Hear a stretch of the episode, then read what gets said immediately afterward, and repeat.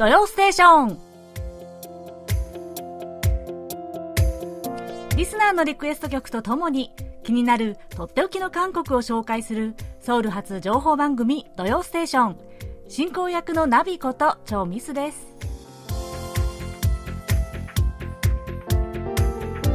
リスナーの皆さんこんにちは。アニョハセヨ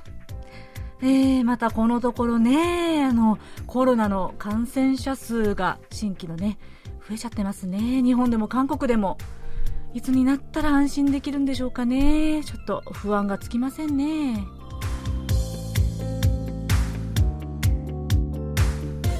えー、韓国では、この、ここ1週間の平均の新規感染者数、平均数がですね、600人になってしまいました。日本でも3000人台になったというニュースを見ましたね。えー、でも、まあ、韓国では、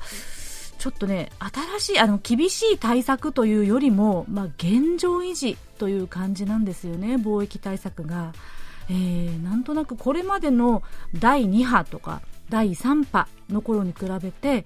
市民の反応も若干鈍いようなっていう気がね、私は個人的にするんですよ。ね天気も良くなったせいか、人でも多いですしね。日本のムードはどうですか、えー、皆さん、くれぐれも気をつけてお過ごしくださいね。で、えー、話はガラッと変わりますが、えー、先週、京都府の関正則さんから、4月から何か新しく始めようとしていることはありますか？というお便りいただきまして、えー、実は私あるんですよってお伝えしたんですけれども、えー、それを発表します。というほど、まあ、構えるほうな話じゃないんですけれどもね、えー、実はこの4月から、えー、文学翻訳のクラスに通うことになったんです。えー、まあ、通うといっても、当分はね、オンラインで、えー、授業を受けるんですけれども、前からあの翻訳のスキルをねもうちょっとアップさせたいなという希望はあったんですけれどもずっとね迷っていまして、えー、受講するのを、えー、で今年まあとうとう決心して 申し込みました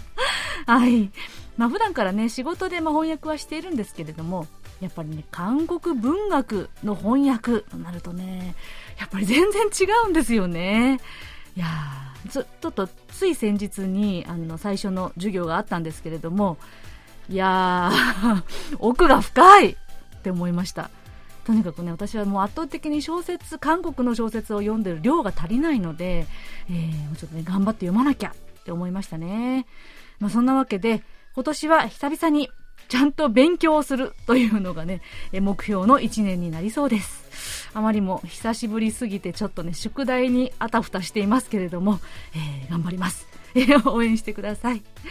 ということで、えー、新しくチャレンジする4月ということで、4月にぴったりなこちらの曲で、今週の土曜ステーションスタートです。最後までお楽しみください。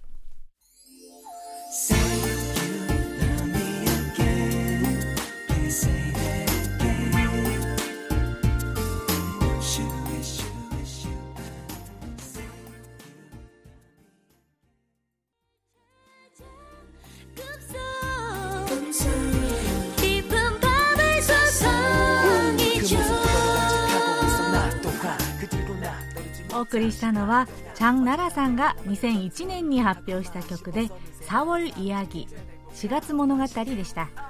こちらは相馬秀樹さんが4月に聴きたい歌はこの曲でしょうということでリクエストしてくださいました。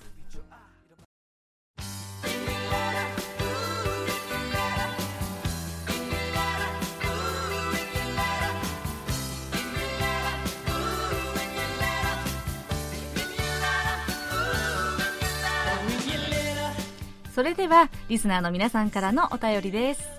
え大阪府の谷口正さん。ナビさんひまわりさんこんにちは。こんにちは。え10日の暮らしの音。感慨深く拝聴しました。セウォル号の惨事は今も中継映像が思い出され胸が締め付けられる思いです。惨事を繰り返させないと真実を追う韓国の姿勢にはさすがだなと感じました。さて日本では1985年8月12日の18時56分日航機123便の惨事がありました。同期に乗務中の先輩を亡くした当時の国際線客室乗務員青山東子さんが真相を追い自衛隊機のミサイル訓練5社が墜落の原因ではないかということが濃厚になってきました。かっこ川出処方新社官の、えー、本によりますね、はい。えー、当時の中曽根内閣はボーイング社の圧力隔壁の修理ミスということにして遺族が要求する自己調査の再調査を闇に葬る方針のようで韓国とはえらく違うなと感じました。ということでね、えー、先週、えー、セオル号惨事について取り上げたことに関するお便りでした、え、で関連のお便りをもう一つ読み上げますね、えお便りモンスターおたもんこと松本拓也さん。ソウル暮らしの音セオル号事件のドキュメンタリー映画不在の記憶を取り上げてくださいました。まもなく3時から、え7年が経過するとのこと。高校生をはじめとする多くの犠牲者の沈没していく客室の中で刻々と迫る自分の死の恐怖と向き合った時間を想像するだけでゾッとしてしまいます。それが実は救助する組織が被害者たちの命より大統領への連絡を最優先していたなどという事実をもし知ったなら当然浮かばれるはずはないと思ってしまいます。セウォル号惨事の時は確かパク・クネさんが大統領だったと記憶しますが今回のソウル・プサン市長の補欠選挙で大敗した革新的与党はあるいはムン大統領は本当に国民の命や生活を守るために3年以上の時間を積み重ねてきたのかということを問われているのでしょうねというお便りでした。えー、谷口さん、松本さん、ありがとうございました。えー、実はですね、私が、私が住んでいる町というのはですね、セオル号事件で生徒の多くが犠牲になったタノン高校のある町なんです。16日のね、え、高校の近くで行われた追悼式、記憶式というふうな名称になっていますけれども、にも、え、私参加しました。えそれで、えー、セウォル号についてはね、個人的にちょっと思い入れがあって、えー、前から4月にはこの話をぜひ触れたいなと思っていたんですよ。えー、ドキュメンタリー不在の記憶。ね、この映画でも、まあ、国家の責任の不在というものを描いていましたね。で、谷口さんや松本さんのお便りでも、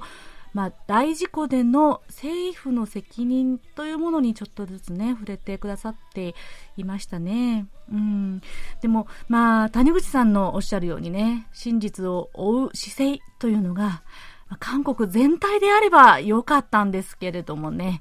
残念ながら、まだ政府がそこを徹底的に追求するというのに至っているかな。うん、で松本さんがね鋭く指摘してくださいましたが、えー、セオル号当時のパク・クネ政権が退いてムン・ジェイン政権になりましたでも命と生活を守る社会。うん。どれくらいそこに労力を費やしたでしょうかね。成績表は厳しいんじゃないかなと私は個人的には思っています、ね、ちょっとね重いテーマでしたけれども真摯なお便りありがとうございました。でところで、松本さん、えー、続きがあるんですね。お便り、お便りに。えーえー、さて、4月10日で2021年も早100日目。私の2021年 KBS 日本語放送受信報告書も今回で100通目を数えます。KBS を応援しながらも日々 KBS に元気をいただいて今年も100日目を迎えられたということです。コロナ禍で放送の世界も困難が多々横たわる毎日でしょう。感謝に耐えません。とのお便りをいただきました。なんと、100日間で100通とは、もうね、1日も欠かさずに報告書を送ってくださったんですね。いや、素晴らしい。さすが。ね、優秀リスナーのお便りモンスターこと松本さんですね。いや、本当にこちらこそ感謝感謝です。ね、これからもぜひ楽しく聴いてくださいね。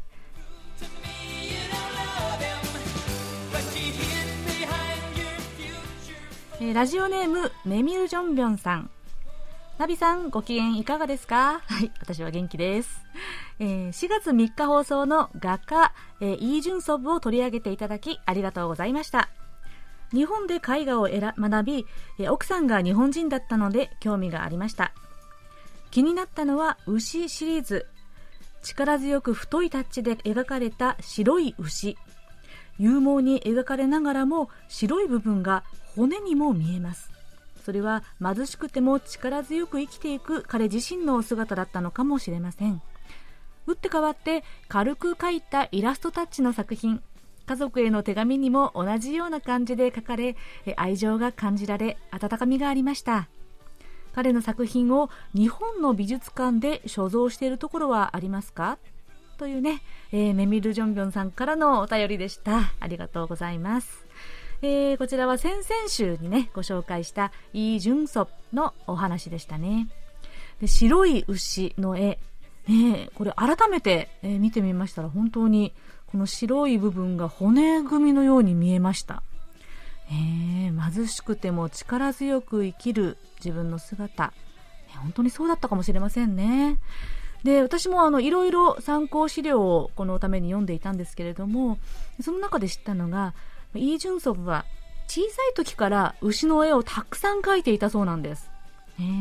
まあ、植民地時代に幼少期を過ごして民族心が強かったということなんですねイ・ー・ジュンソプさんは。えそして牛に朝鮮の民族性を見出してこだわって描き続けたという解釈がありましたそれがねとても印象的でしたよ、うん、で絵を所蔵している日本の美術館というのはですね残念ながら見当たらなかったんですよね私が検索した限りは。海外ではニューヨーク近代美術館モマにですね所蔵されているということでこちらは1955年当時にアメリカの外交官がこのイ・ジュンソンの個展で購入したということなんですね。韓国にはチェジュ島に、えー、イ・ジュンソン美術館があります、機会があればねぜひ訪ねてみてくださいね。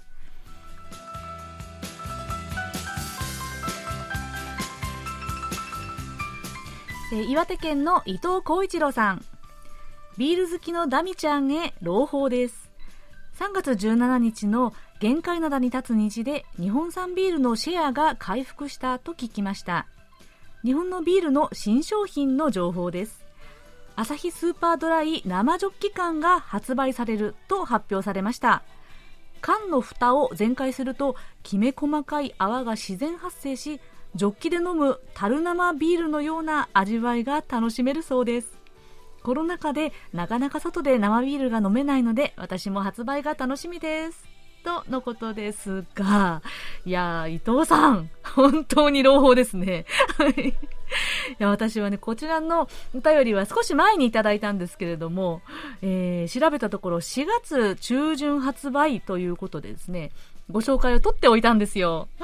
ところが、6日にこのコンビニで先行発売したそうなんですね。えっ、ー、と、生ジョッキ缶。なんと、売れ行きが好調すぎて、注文が殺到し、出荷が一時停止になっちゃったというニュースを見ました。ねえ、こんなニュースを見ると、ちょっと、ますます飲みたくなっちゃうじゃないですか。いや日本に行けるようになった時の楽しみが一つまたね、増えましたね。えー、ちなみに、韓国では生ビールを、えー、出前で頼めるっていうのはご存知でしょうか？ね、あのチキンとビール飲むときにあのチキンとビールを頼むときに、えー、一緒にあの生ビールもテイクアウトというかデリバリーできるんですよ、えー、ペットボトルに詰めてくれるんですよ。でこれがねまあ味の方はですねうーんまあやっぱりグラスに継ぐ生ビールの方が私は好きかな。という感じでした。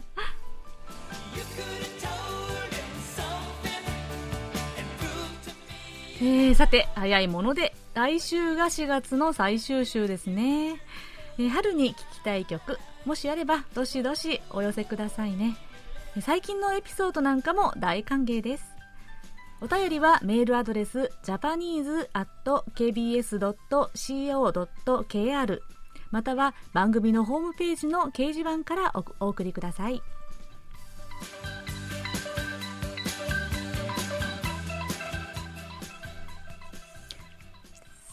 それでは、こちらのコーナー行きましょう。空耳ハングルはい。えー、今日はですね、福岡県のラジオネーム R05 さんからの空耳ミュージックです、えー、メッセージからご紹介しますね、えー、歌手のチョウ・ヨンピルさんが仕事でお会いした日本語のできる音楽プロデューサーのシンさんに、えこんなことを言われました。部屋のある部分を指さしてチョウ・ヨンピルさんにこの部分はあなたが歌われた歌と同じ言葉なんですよとシンさんが言いました。チョウヨンピルさんは全くわからない様子。ということで R05 さん、なんと、空耳ミュージックにさらにシチュエーションコメディをくっつけて、えー、送ってくださいましたね。斬新なネタですね。はい。いや一体、まあ、あの、部屋のある部分を指差しということなんですが、一体どの部分なんでしょうかね。えー、聞いてみましょうか。まあ、これね、ズバリ来るので、お聞き逃しなく。では、いきますよ。窓よ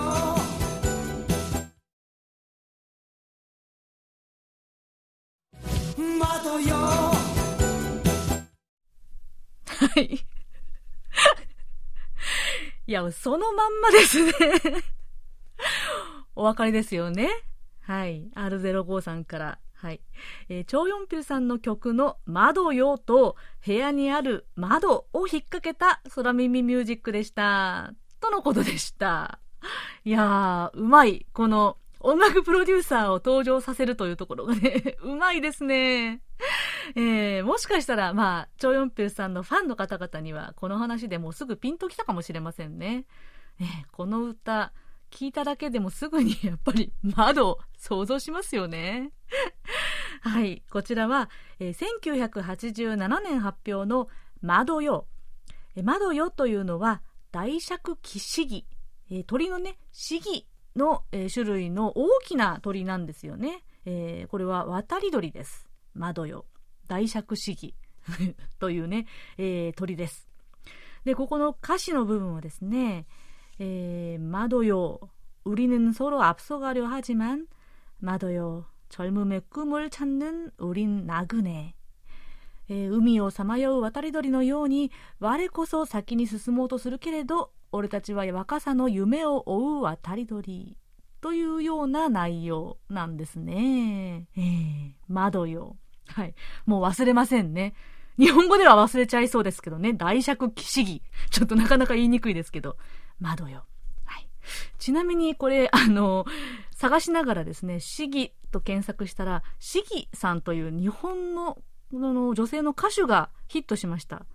とってもかっこいい、パンチのあるかっこいいシンガーでしたよ。私は知らなかったんですけれども。はい。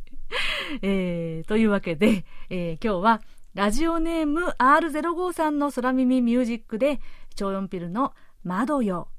市議、大尺市議でした。ありがとうございました。えー、R05 さんにはささやかなプレゼントと私のサイン入りベリカードをお送りします。皆さん引き続き空耳見つけたらぜひぜひお送りくださいね。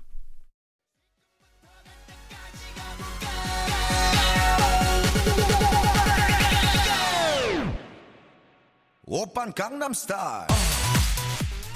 はい。おなじみのこちらの曲は岩田直也さんからのリクエストで2012年に発表されて空前の大ヒットとなったサイの「カンナンスタイル」でした。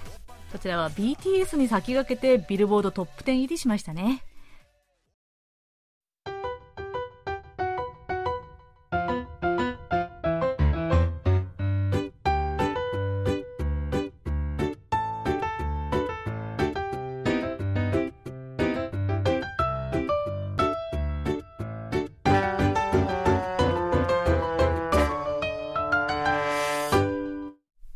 ソウル暮らしの音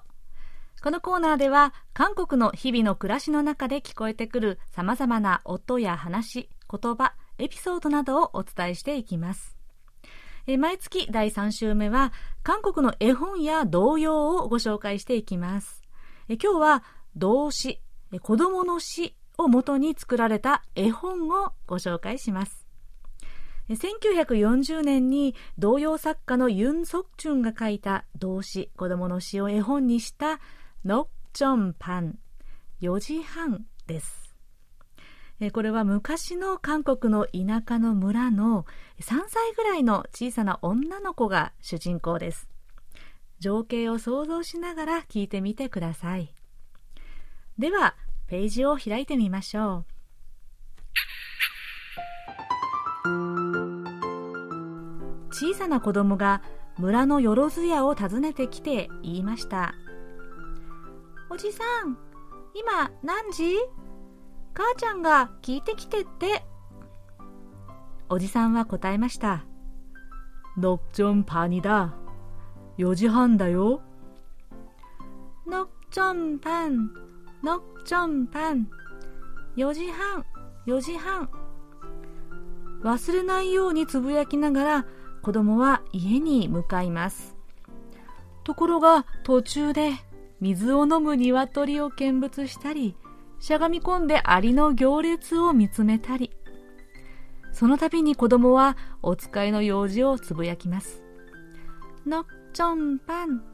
4時半、4時半。途中でトンボを追いかけては、のっちょんぱん、4時半、4時半。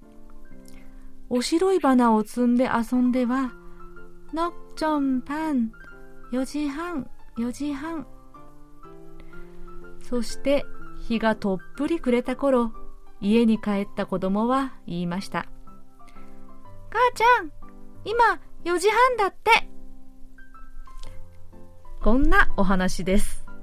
どうでしょうわかりますか？とっても可愛らしいお話なんです。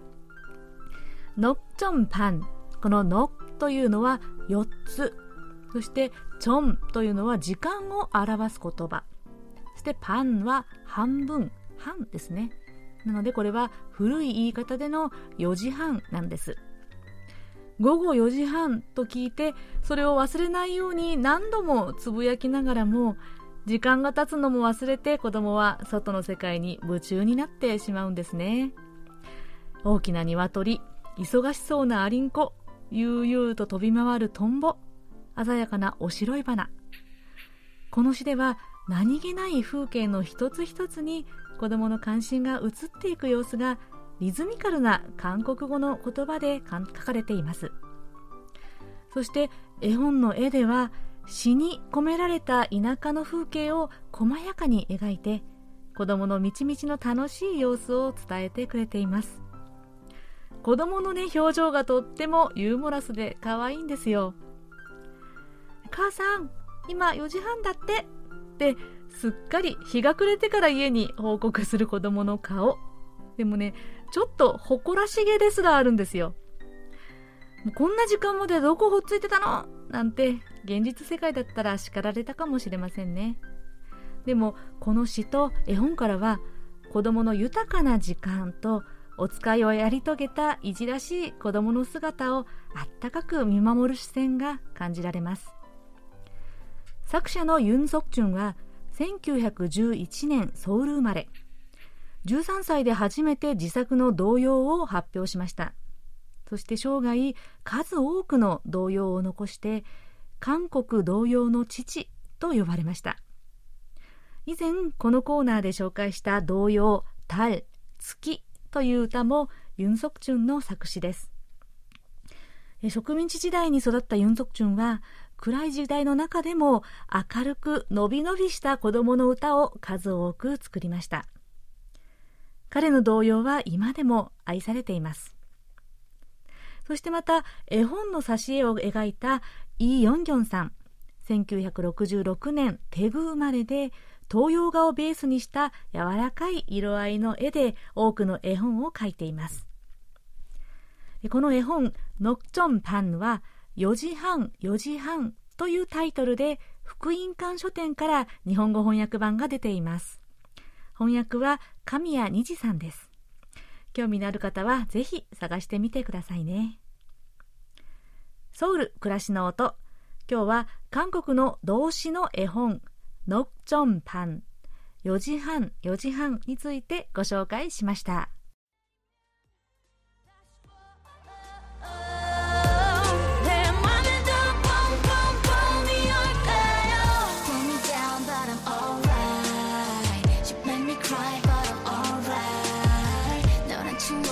はいこちらはラジオネームポンタイビさんからの春に聴きたい曲としてのリクエストで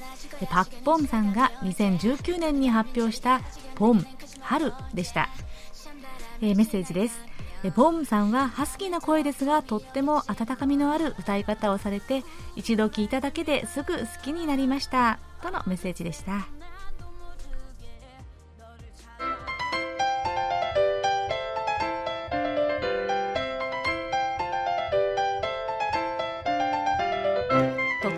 国ノート今さら聞けない韓国入門。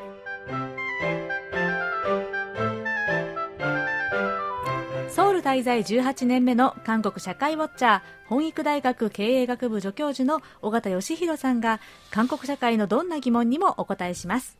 尾形先生今週もよろしくお願いします。よろしくお願いします。はい、えー、早速ご質問です、えー、西東京市の中川博さん。岡田先生に韓国語における色の表現について質問します先日言語学者の鈴木隆夫さんが亡くなりましたその著作の中に色に関する興味深い指摘があります。私たちは虹は7色と信じて疑いませんが、これを6色という民族もあるそうです。虹そのものが場所によって異なるのではなく、言葉に現れた色の概念が物の見方、見え方を規定するという説を唱えていました。また、太陽も日本の子供たちが描くと決まって赤を使いますが、民族によってはオレンジ色だったりそれを黄色と呼んだり金色とすることもあるそうですそういえば日本の小学校で使う色鉛筆は12色が一般的ですがその中に水色肌色が含まれています。よく考えるとこれらも民族によって同じではないようにも思います。韓国ではいかがでしょうか？ということで、はい、えー、色についてのご質問ですね、はい非常にね、はい、えー、面白い、うん、えー、テーマなんだろうなと思いますね。ね。はい、うん、あの、まあ、民族でもあるでしょうし、地域とかね、うん、国っていうこともあると思うんですね。まあ、あの、目の色ですね、えー、まあ、黒目が青目の方とかね、そういうのによって、こう、見え方が若干、こう色彩の捉え方が違うとかそういうような説もあるみたいですし、えー、ですからまあ人種によってですね違うっていう可能性もあるみたいですし、まあ、あの赤道との近さで太陽の見え方が若干違ってたりとかねあの近いと、まあえー、薄い色なのかな黄色い色に見えたりとか、あ逆か赤い色に見えたり、えー、近い色に見えて、えー、緯度が高くなればなるほど、えー、逆に見えると。いうようなあ説もあるようです。まあ、ですから、まあ、地域とかね、えー、その中川さんがおっしゃったようにいろんな見え方あというのが概念によって違ったりとかっていうことがあるのはそのようなんですね。うん、えー、で、まあ、その一つにもなりますけれども、えー、今肌色っていう言葉はですね使わなくなってます。そうですよね、はい、差別語というふうにされていまして、はい、日本でもですね、あの今薄橙とかペールオレンジっていう言葉が使われるようなんですね。はい、私もその辺は知らなかったんですけれども。はい、じゃあこの色鉛筆とかにこう書かれているじゃないですか。はい、肌色っていう言葉はもうないそうです。ないんですね。はい、うん、えー、で、あの韓国も同じようにですね、うん、それがもう変わってきていて、うん、えー、40ファンといって、まあ、薄い橙薄いオレンジという色を言い方が、あまあ、あったんですけれども、うん、えー、最近ではですねサルグセサルグセといってですね、アプリコットという色の言い方になってるようです。はい、あんずですね。はい。うんえー、まあ薄いピンクというような意味合いのようなんですね。うん、そうですね。はい、うん、あの虹の色もですね、うん、あのまあいろんな地域によって違うわけですが日本と韓国は同じ7色というふうなのが一般的なんですが、うんうん、まあ、昔はですねこの、まあ、七色というようなね、えー、虹を示す言葉が五色の虹っていう言い方が韓国でもは一般的だったそうなんです。まあ、あの、それはやっぱり五色っていうね、えー、後でお話しますけど、韓国の伝統の色彩っていうのが五色っていうのがあってなのかもしれませんけれども、最近ではまあ一般的には7色とみんな思っているのが普通です。うん、で、えー、ちなみにアメリカなんかはですね、えー、6色。えー、というのが一般的なようなんですね。それもへ知らなかったですね。はい、あ、うん、そうですか。うん、はい。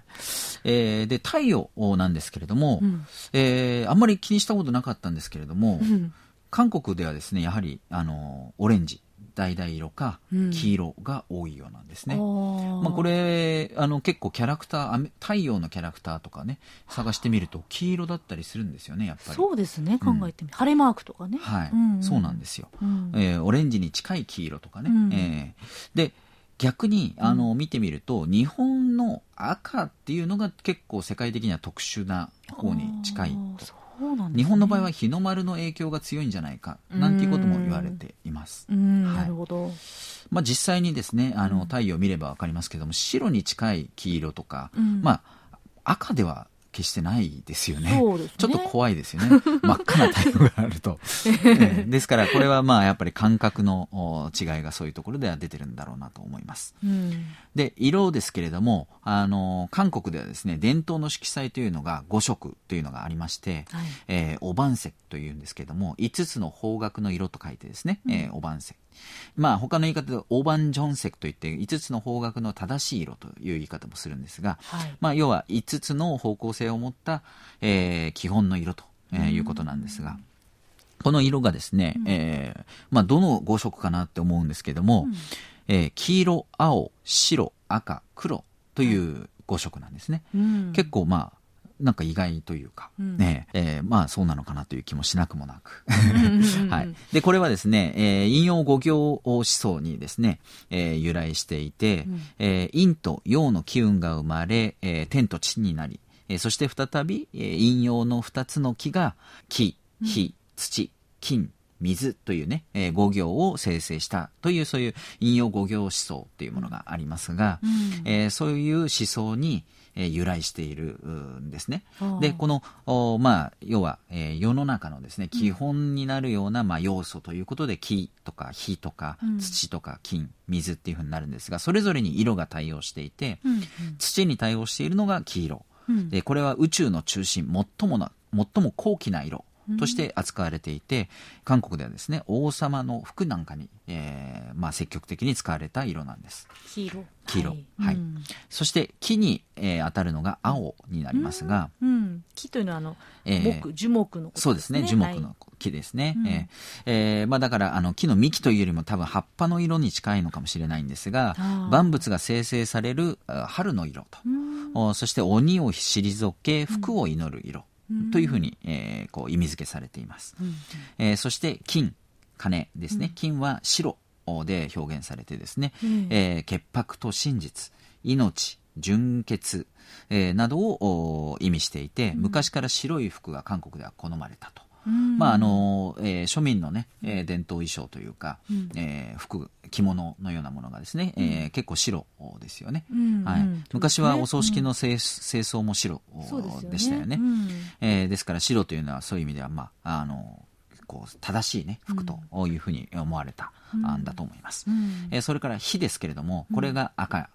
で、うん、生成と創造情熱と愛情積極性を意味して、えー、最も強く悪,、うん、悪霊を退けられる色としてさ、あの使われてきたということです。うん、なんかわかりますね。わかりますね。この赤いのはパッとね。うんはい、強い色。はい。えー、そして、えー、最後、水に該当するのが黒で、これは人間の知恵を司るという意味付けがされているそうです。はい、なるほど。で、この、うん、おえー、5つをおおばん石と言って、5つの色ね、おばん石というんですけれども、おばんチャプセとかっていうふうに言ってですね、あるいは黄岩石といって、この黄岩石の5つの色の間の色というのも定められていて、先ほどのまあ5行に、えー、基づいてですね、中央に黄色を配置して、うん、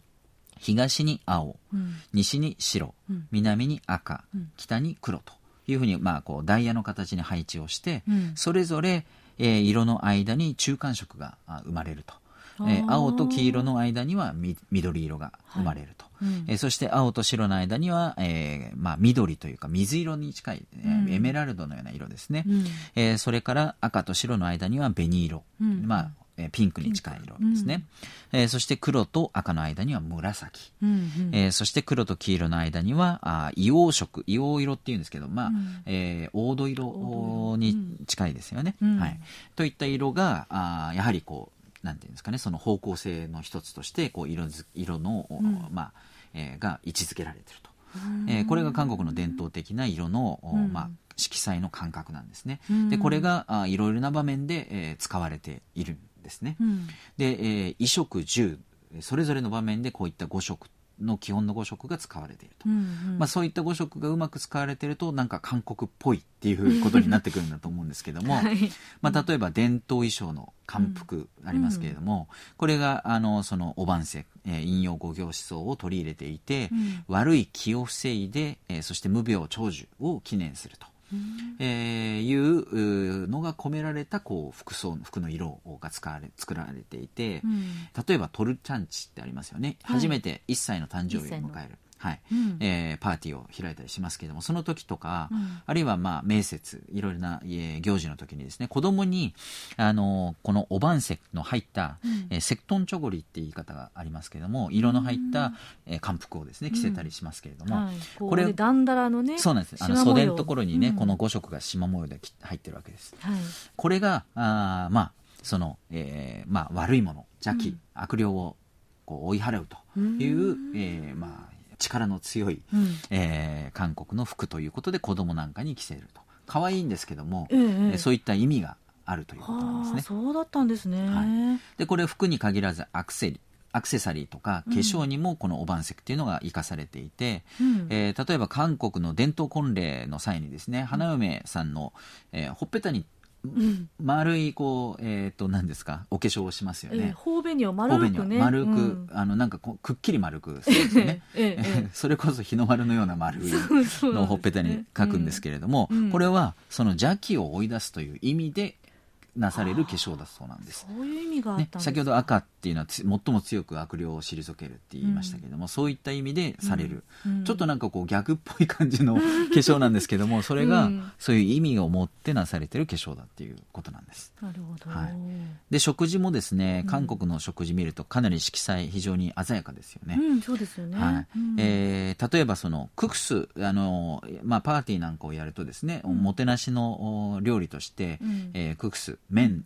がですね、うん、えー、出されたりしますけれども、その面の、まあ、白い面ですけども、その上に、あの、ちょちょっとこう、飾り付けがされるんですけども、それがその5色のですね、うん、コミョンというふうに言うんですけども、コミョンというのを、散りばめてですね、うん、えー、その真っ白のククスをもう鮮やかに見せると。いうのが一般的にされると、うん、それ以外にもビビンパとかもね皆さんご存知だと思いますけど、うん、混ぜご飯ビビンパも結構色とりどりなんですが例えばもやしが黄色で、うん、えー、何が黒でとかっていう、うん、肉とかね、えー、そういうのが色がやはり5色を盛り込むのがいいというふうにしてで、えー、飾り付けられ盛り付けられてる。そうなんですね。はい。えー、そして衣食住の住建物ですけども、はいうん、よく見かけるのがお寺の建物でさまざまなね文様とか絵が描かれてると思うんですが、うん、えー、まあ、結構緑色を基調にして、えー、そこにこういろいろな色が入ってるんですがこれをタンチョンというんですね。うん、タンチョン。ですね。うん、タンチョンという、まあえー、装飾なんですがこれがやはり大判石をですね。生かして、まあ、邪気を追い払うというお寺ならではのこう、まあえー、昔ながらのこう色彩配分になってるんだそうです。確かに派手ですもんね、ね、韓国のお寺を見ると。こうはっきりしてますよね色がね、うんうん、えー、日本のお寺はなんかこう、えー、暗い感じの、えー、質素な、ね、質素な感じですけど、うん、韓国は鮮やかなんですよね、うん、これはその鮮やかなのが好きとかっていうことよりも、こういう邪気を、えー、悪霊を追い払うという意味があるからなんだそうです。はい、なるほど。えー、他にもですね、家は結構その、まあ、黄土、黄色い、えー、赤土をですね、うん、えー、使った家を建てたり、えー、昔からありますけれども、そういう家を建てて、えー、窓、玄関の先にですね、うん、えー、赤い、えー、唐辛子をぶら下げたりとか、うん、ああるいは新年に赤いお札お守りをですねぶらあの貼っつけたりとか、うん、っていうことをするんですががそれも、えー、その大判石にある黄色とおまあ、基本のが一番の基本が黄色なのでね、うん、その黄色とで、まあ、こう服を呼ぶというのとプラス赤で、えー、悪霊を追い払うと、うん、そういう色彩も意識されたその建物。プラス、うん、えー、まあそのなんだ唐辛子をぶら下げるとかっていう、そういう、えー、習慣につながってるようなんですね。はいなるほどいや今日のはとても興味深い話ですね、はい、ありがとうございました。いや、本当に、尾形先生、物知りですね。いや、はい。勉強しています。はい。はい。とっても参考になりました。えー、今日のご質問は、韓国の色の感覚、呼び方、概念、えー、そういったことを様々にお話ししていただきました。ありがとうございました。ありがとうございました。はい。えー、来週はいかがでしょうか？はい。えー、引き続き今更聞けない韓国入門ということで、どしどしご質問お寄せください。はい。勉強させていただきます。ありがとうございます。はい。ぜひとも、えー、とっておき韓国ノートに、えー、皆さんどうぞお気軽にご質問をお寄せください。質問が採用された方には、岡田さんのサイン入りベリカードとささやかな記念品をお送りいたします。今週はご質問を送ってくださいました中川博さんにお送りします。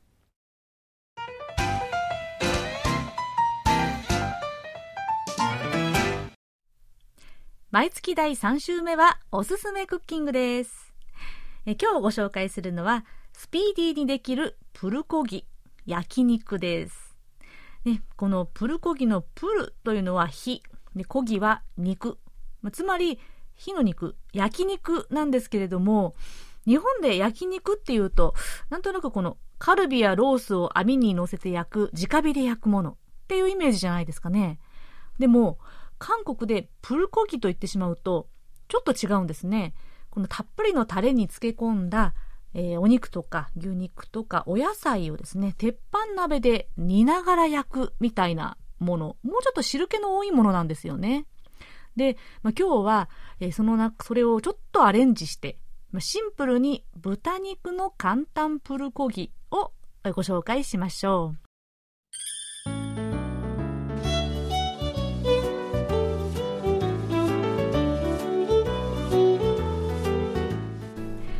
はいではまずは材料です。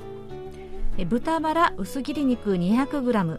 醤油大さじ2酒大さじ1みりん大さじ1砂糖小さじ1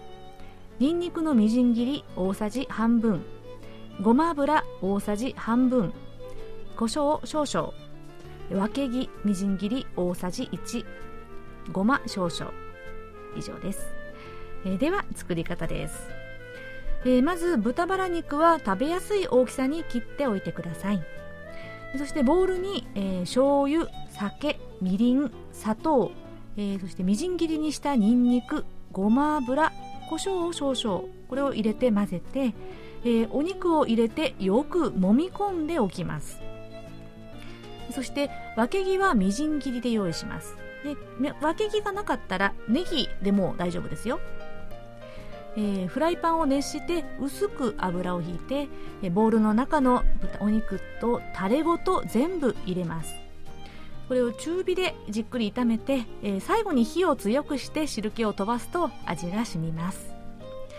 でそして、えー、わけぎまたはネギをえ入れてそしてごまも入れて、えー、ひと混ぜしたら出来上がりです。どうでしょう？簡単でしょ？えー、まあ、もちろんね、これを市販の焼肉のタレを使っちゃえばもっと簡単なんでしょうけどね。でもまあこれは、えー、もうちょっとあっさりした感じですかね。えー、で、私はニンニクとごま油があれば何でも美味しくなる というのが持論なんですけれども、えー、ね、辛くない韓国風の味付け。おかずにもぴったりですし、あの、サンチュ、サニーレタスに巻いても美味しいです。えー、ぜひ試してみてくださいね。では、そろそろお別れの時間です。クロージングは大野隆さんからのリクエストです。毎日聴いてます。心が晴れやかになります。というこちらの曲。これは正しい恋の始め方という大人気のウェブ漫画のコラボ OST に収録されている曲でとっても愛されている曲です。えー、では、ヤン・ヨソプとチョン・ウンジの、えー、2021年バージョンで歌ったラブ・デイをお聴きいただきながら、今週の土曜ステーションお別れです。お相手はナビこと超ミスでした。それではまた来週もお会いしましょう。안녕히계세 요。